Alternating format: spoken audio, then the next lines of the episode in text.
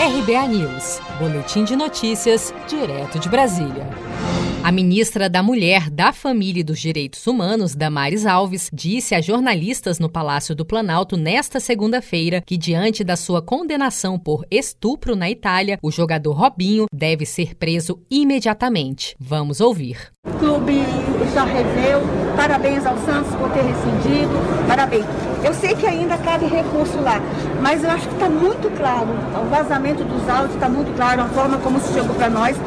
É para todo mundo entender que esse é um crime que não merece nenhum, nenhuma consideração ao abusador, ao estuprador. É, a gente não tem que fazer concessão com esse tipo de crime. Tem que cumprir a pena que é estabelecida, ou lá ou aqui, imediatamente.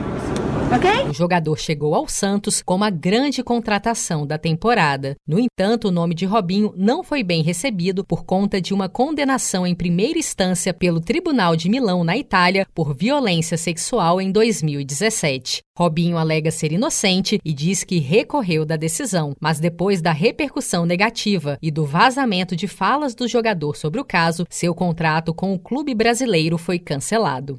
Ao optar por rescindir o contrato com Robinho, o Santos Futebol Clube evitou perder cerca de 20 milhões de reais por ano em patrocínios. Desde que a contratação do atacante foi anunciada há uma semana, o clube paulista foi alvo de protestos da torcida e ameaças de rompimento de patrocinadores. Você sabia que outubro é o mês da poupança?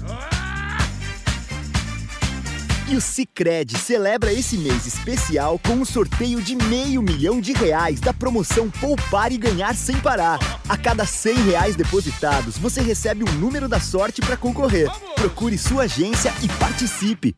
Com produção de Felipe Andrade, de Brasília, Daniele Vaz.